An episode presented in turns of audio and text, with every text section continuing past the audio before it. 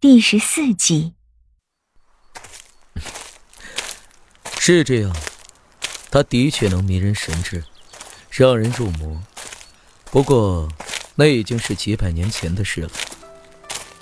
魔剑刚出世，他便被铸造他的铸剑师给碎成了九节，封印了起来。因而后世的人也唤他九节剑。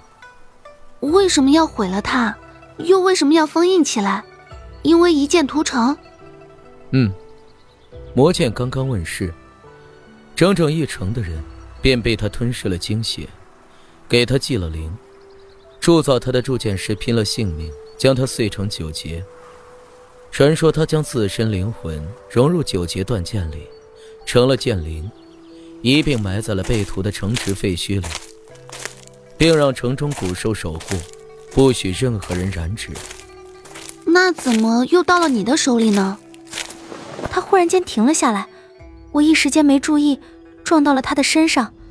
他转身过来看了我一眼，我低着头退了两步。他用手中清明剑的剑柄挑起我的下巴，笑着问道：“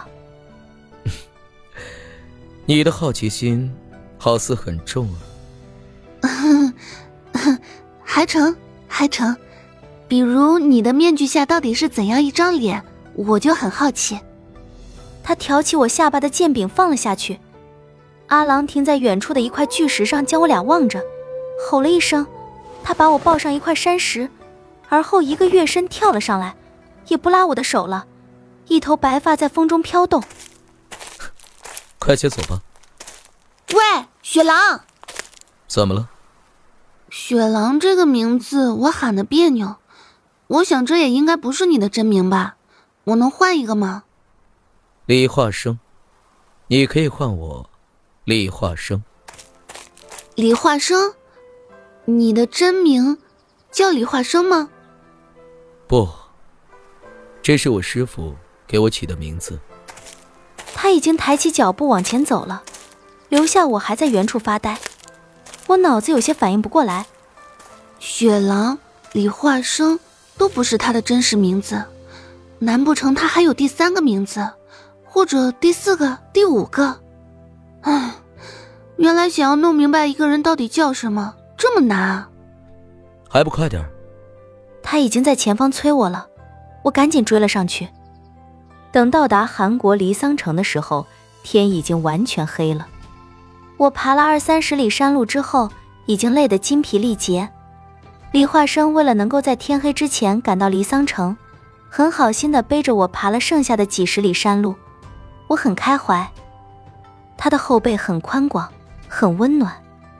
阿郎在李化生屁股后面跟着，恨不得一口把我给活吞了。我累得要死，没心思管他，晃晃悠悠中，在李化生的背上睡了过去。到达离桑城下的时候，城门已经关了。李化生把我摇醒，放了下来。我迷迷糊糊间听到他在放下我的时候，深深的倒吸了一口凉气。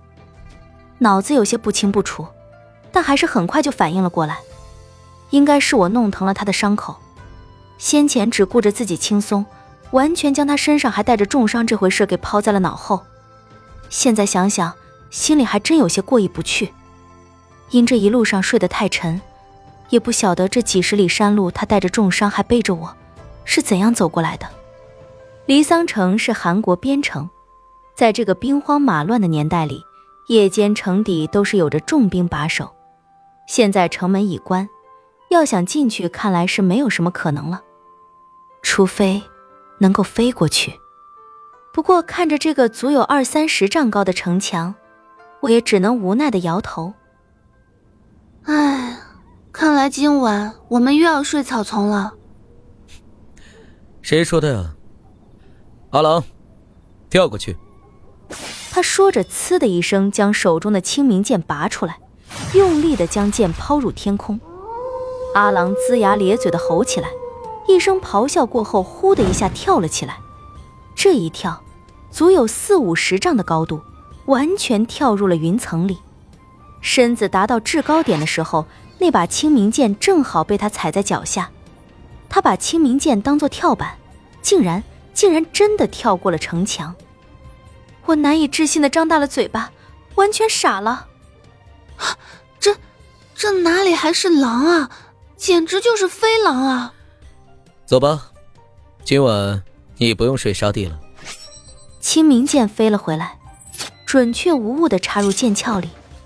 李化生的手环抱在我的腰间，身体像是变成了一片落叶，又是这种很奇妙的感觉，仿佛只要有风，我就能够到达任何一个地方。我们飞过城墙，落在了城里空无一人的街道上，房屋密立，看上去极为繁华。巷子里梆子声声，但却不见打更人。阿郎已经在巷子里等着我们。若是白日，阿郎这巨大的身形绝对能够吓跑整条街的人。我心想，这若是要去投诉，有阿郎在的话，绝对够呛。也不知道李化生今晚会如何安置阿郎，总不能带着这样的凶兽去投诉吧？那还不得把掌柜的吓死？最好还是让他流落街头的好些。这个念头刚刚浮现，就听到李化生摸了摸阿郎的脑袋，说道：“阿郎。”自己找地方歇着去吧，明天一早再来找我。唉，真是知己呀！阿郎极不情愿地低着狼头，消失在了漆黑的巷子里。等到阿郎完全不见了的时候，李化生这才拉着我找住的地方。我笑着问他：“哎，你就不怕阿郎找不到你吗？”怎么会呢？阿郎从小就和我玩在一起，怎么会找不到？哼，那可不一定。他只是笑了笑。